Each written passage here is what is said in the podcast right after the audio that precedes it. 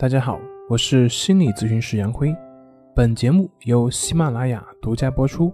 我们的公众账号是“重塑心灵心理康复中心”。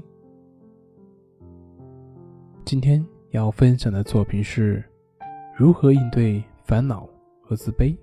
怎么样去提高我们的自信心？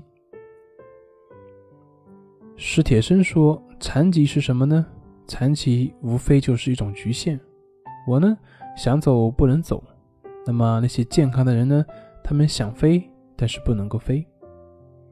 我在中学的时候学过他的一篇文章，他是二十一岁就残疾了。史铁生说，残疾是一种局限，那那些困扰我们的事情是不是也是一种局限呢？其实我们的困扰只是我们的局限。没钱的人想要有钱，为没钱而感到烦恼，那么没钱。就是他的一种局限。可是，当没钱的人生病的时候，他才会觉得原来生病才是真正的痛苦。我们经常会这样说：有钱人有有钱人的烦恼，没钱人有没钱人的烦恼。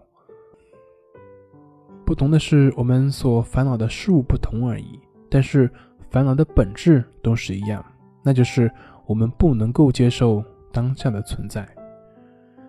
如果有一天我们所有人都患有某种先天性的疾病，并且只能够活到五十岁，那么这就是我们的一种局限。但是我们想，那个时候所有人会为这个五十岁就会去世的这种局限而感到痛苦吗？那个时候，也许我们并不会感到那么痛苦了，因为我们会接受这个局限的存在。再举一个例子，我们都知道。女生每个月都会来大姨妈，我想基本上每个女生她都已经适应了这种情况，至少没有一个女生在正常的情况下会为每个月都会有的大姨妈而感到痛苦，试图去找一个方法去一劳永逸去解决大姨妈这个问题。但是反过来，如果有一天这个世界上所有的女生都跟男生一样没有大姨妈，那么这个时候，有个女生她出现大姨妈的时候，我想她肯定会像对待一个严重疾病一样的态度去对待大姨妈，为此而感到烦恼。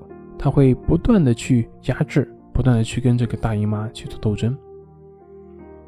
那么，同样是大姨妈，为什么换个前提她就不烦恼了呢？因为我们接纳了这个事情的存在，正如史铁生说的那样，他接纳了自己是个残疾人。他看到了人的局限，自然就不会再为此而感到痛苦了。女生接纳了大姨妈的存在，自然就不会再为这个事情而感到烦恼。同样，对于我们的症状也是一样的。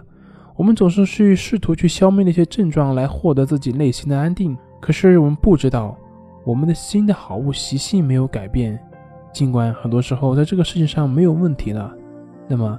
它也会在另外的事情上表现出来，所以呢，我们的烦恼的根本的原因并不在于那些症状，而在于我们的心，在于我们的心是否接纳。